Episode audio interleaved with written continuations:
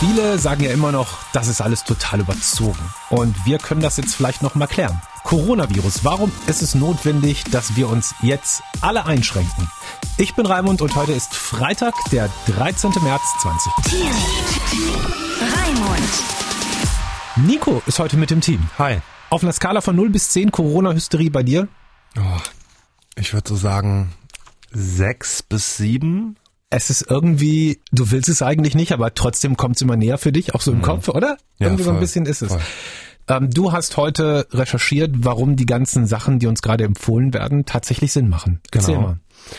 Tja, also natürlich geht's da jetzt bei Corona erstmal um die sogenannten Risikogruppen, also zum Beispiel alte Leute, die auf eine Infektion nicht so gut klarkommen würden. Es geht bei dieser Frage aber gar nicht so sehr um die Einzelnen, sondern um die Masse. Das hat RKI-Präsident Lothar Wieler gestern nochmal im ZDF gesagt. RKI müssen wir erklären, das ist das Robert-Koch-Institut. Das sind die, die sich quasi für die Regierung um diese ganzen Virenfragen zu kümmern. Genau. Ja, wir wissen, dass viele Millionen Menschen davon infiziert werden. Wir wissen aber nicht den Zeitraum. Und das heißt, wir müssen alles daran setzen, um den Zeitraum so lang wie möglich zu strecken, dass nicht zur selben Zeit viele Menschen schwer erkranken. So, wenn wir das nicht schaffen, ja, dann könnte es im Zweifelsfall sein, dass unser Gesundheitssystem dem Ganzen nicht gewachsen ist, dass es quasi zusammenbricht. Und deswegen geht uns das alle was an. Kannst du noch mal erklären, warum das, wer das nicht so auf dem Schirm hat, warum das Gesundheitssystem zusammenbrechen könnte? Erstmal ist es ja so, die Krankenhäuser haben gerade nicht nur das Coronavirus äh, auf dem Zettel, ne? Da liegen auch Krebspatienten, da liegen äh, Patienten, die was weiß ich nicht haben, eventuell auf wichtige Operationen warten und so weiter. Und wenn jetzt alle sagen, wenn sich jetzt jeder selbst der Nächste ist und sagt, egal, ich gehe jetzt feiern, egal, ich gehe jetzt Oma und Opa besuchen, ist mir alles egal. Wenn das jetzt alle machen, Ja. dann haben wir nächste Woche mehrere Zehntausend Infizierte. Das ist jetzt nur meine Schätzung. Da habe ich natürlich keine Zahlen Aber für. das ist das Problem im Grunde. Dann Das haben wir auf einmal Problem. so viele, wenn die dann alle gleichzeitig zum Arzt rennen, das kann keiner mehr bewerkstelligen Richtig, und dann fliegt uns das um die Ohren. Richtig, und es geht ja auch eben noch gar nicht mal nur darum, zum Arzt zu gehen. Wir reden da jetzt wirklich von den Risikopatienten. Da kann man davon ausgehen, wenn die dieses Coronavirus kriegen, dann müssen die in Intensivbehandlung. Dann müssen die auch nach jetzigem Stand wahrscheinlich auch noch in Quarantäne und so weiter. Die Kapazitäten sind einfach nicht da, dass da jetzt so viele auf einmal erkranken könnten. Wie lange wird diese ganze Situation noch dauern? Also worauf Mhm. müssen wir uns denn einstellen? Ja, ganz große Frage. Das stellen sich ja momentan alle Ich im Bekanntenkreis. jeden Tag, wenn ich einkaufen gehe. Absolut. Ähm, es hieß ja schon vor einiger Zeit, was wir hier gerade erleben, das ist eine Naturkatastrophe in Zeitlupe, was da abläuft. Und jetzt ist es so, dass man Natur einfach nicht berechnen kann. Ne? Es gibt nur Schätzungen. Christian Drosten von der Charité Berlin geht aktuell davon aus, dass die Fallzahlen jetzt kontinuierlich weiter steigen werden.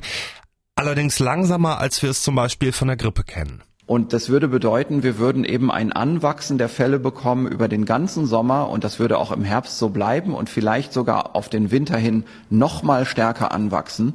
Und dann aber auch irgendwann ausschleichen. Christian Drosten hat übrigens einen ziemlich geilen Podcast am Start. Mhm. Das Coronavirus-Update gibt's jeden Tag, jeden Werktag jedenfalls. Da erzählt er eine halbe Stunde lang ungefähr von vom aktuellen Stand. Kann man Genau. ruhig mal nach googeln und sich das anhören. Heute auch wieder, ne? Ja. Heute auch wieder aktuell. Und naja, Christian Drosten inzwischen ja irgendwie der Shootingstar dieses ganzen Unterfangs. Der kann halt auch nicht überall zur selben Zeit sein. Das, was wir jetzt gerade gehört haben, da ist es nochmal ganz wichtig zu sagen, das ist nur eine Schätzung. Wie gesagt, wir reden hier von Natur und kalkulieren kann man das alles nicht. Aber was wir aktuell wohl sagen können, ist, dass äh, das nicht nächste Woche vorbei ist.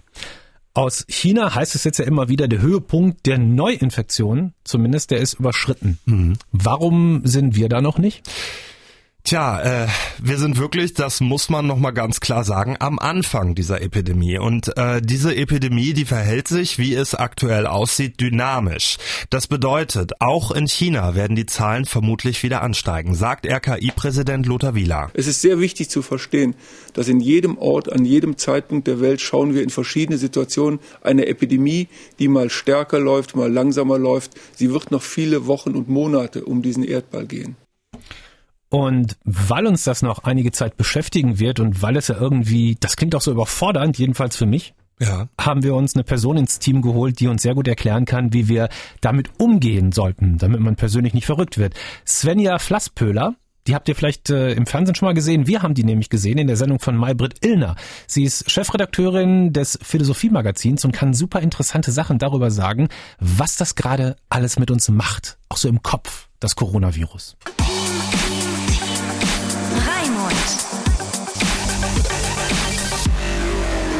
Meine, so, so äh, radikale Unterbrechungen der Normalität, wie wir sie jetzt erleben, die sind natürlich unheimlich. Also man hat das Gefühl, als würde sich da so eine andere Realität drüber schieben über das, was wir eigentlich immer für die Wirklichkeit gehalten haben. Ja, manche sprechen gar vom Spuk. Wann ist der Spuk vorbei? Da merkt man das schon. Ähm, und natürlich, ich will überhaupt nicht die Folgen jetzt, die konkreten Folgen kleinreden. Es gibt Unternehmen, die müssen um ihre Existenz fürchten. Äh, es gibt sehr viele Arbeitnehmer und Arbeitnehmerinnen, die nicht so bequem wie ich von zu Hause Homeoffice machen können. Also die Folgen, die sind schon natürlich äh, besorgniserregend. Ähm, gleichwohl finde ich tatsächlich oder sehe ich auch eine Chance in dieser Unterbrechung, weil wir müssen uns doch klar machen, dass wir eigentlich äh, die letzten Jahre, Stichwort Klimawandel, immer davon geredet haben, so geht's nicht weiter, ähm, wir müssen alles ändern, könnte nicht alles ganz anders sein, wie können wir eine Welt schaffen, die nachhaltig ist, die mhm. auch noch für unsere Kinder lebenswert ist und so weiter. Jetzt haben wir die Chance, genau über einen solchen Entwurf mal näher nachzudenken. Ja, wir werden jetzt rausgezogen aus unseren Arbeitsverhältnissen, aus unserer Normalität.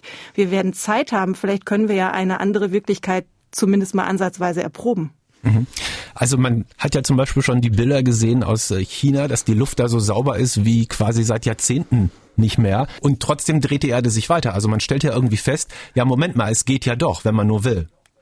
Eben, genau, wenn man nur will. Und da merken wir doch jetzt, äh, was für Energien da auch freigesetzt werden, wenn man denn will. Ne? Also wir äh, laborieren seit seit Jahren an der Flüchtlings sogenannten Flüchtlingskrise herum. Jetzt wieder äh, sitzen Tausende, Tausende Flüchtlinge in überfüllten Lagern fest keiner handelt, ne? Also und jetzt sehen mhm. wir aber eigentlich, wie gut die Welt eigentlich handeln könnte, wenn sie denn wollte. Und das ist eine wichtige Erfahrung. Das ist eine Erfahrung auch von Gestaltungsmacht, von Handlungsmacht. Und das brauchen wir. Und wir müssen jetzt tatsächlich den Mut und auch die Kraft aufbringen, einfach mal diesen Sprung zu machen, den Sprung in eine andere Wirklichkeit, die da jetzt irgendwie auf uns wartet.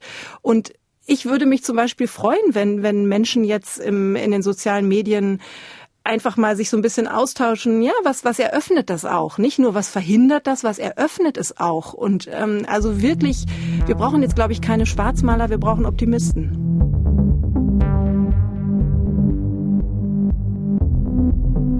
Es heißt ja momentan ganz oft, passt aufeinander auf, seid solidarisch, bringt niemand in Gefahr, haltet Abstand, hustet ältere Leute nicht an und so. Jetzt war ich aber gerade auf dem Weg hierher ins Studio. Ich habe so einen Fußweg von fünf Minuten. Ich wohne ziemlich in der Innenstadt und habe da mal so geguckt, wie das. Es sieht aus wie immer. Die Leute stehen eng beieinander, drängeln sich in die Straßenbahn und so. Also so richtig zu klappen scheint das ja noch nicht. Wie viel Vertrauen hast du da in die Gesellschaft? Ich habe eigentlich schon ein ziemlich großes Vertrauen. Ich meine, die mediale Berichterstattung ist so massiv. Ich fand sie sogar eine Zeit lang mal ehrlich gesagt zu massiv. Und ich finde, man darf auch nicht vergessen, dass natürlich so, so Phänomene wie Ansteckung, Virus, das weckt natürlich auch irrationale Ängste. Ne? Also gerade für uns modernen Menschen, die wir gerne die Kontrolle behalten und die wir uns ja irgendwie auch so als so abgeschlossene Individuen begreifen. Also dieses Wissen, da könnte jetzt so was Unsichtbares in meinen Organismus eindringen, ähm, da, da glaube ich, geraten wirklich viele Leute eben auch äh, in Panik. Und ich glaube, es gilt jetzt einfach wirklich die gesunde Mitte zu finden. Also nicht einfach irgendwie so weitermachen wie bisher und haha, Virus kann mich mal, aber auf der anderen Seite eben auch nicht jetzt äh, in Panik verfallen und, und asozial werden. Also asozial in dem Sinne, dass man jetzt anfängt, Sachen zu Hause zu bunkern, äh, Desinfektionsmittel ja. zu bunkern, äh, sondern es gilt, die Mitte zu finden. Zu klauen und, äh, manchmal sogar. Es werden schon Desinfektionsmittel geklaut teilweise. Ja. Wir leben immer noch in einem zivilisierten Land, ja.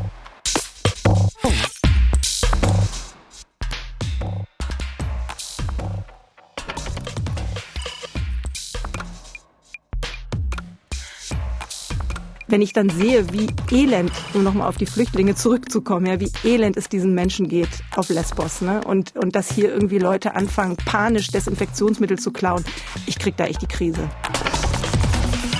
Ich frage mich halt nur, wie das funktionieren könnte. Ich meine, es ist ja wirklich seit Tagen, wenn nicht sogar seit Wochen, ist wirklich alles voll von diesem Coronavirus. Man liest überall, wie man sich verhalten soll. Mittlerweile, glaube ich, ist wirklich beim letzten noch angekommen, dass das gerade für Ältere und Kranke ein echtes Problem werden kann und so. Aber trotzdem verhalten wir uns noch nicht so. Was müsste passieren, damit wir uns so verhalten? Das, wir leben ja in einem, in einem föderalen Staat. Das ist also gar nicht ganz so einfach, ne? weil ja der Jens Spahn nicht einfach äh, landesweit äh, Befehle erteilen kann. Ähm, aber würde das, das helfen? Das weiß ich nicht. Ich weiß nicht, ob das unbedingt nötig ist. Ich glaube aber, dass die Länder sehr klare Regeln aussprechen müssen, weil äh, für mein Empfinden, also ich halte mich eigentlich für einen sehr mündigen Menschen. Ich mag es auch nicht, wenn der Staat zu sehr in meinem Privatleben rumfuscht. Das soll er überhaupt nicht machen.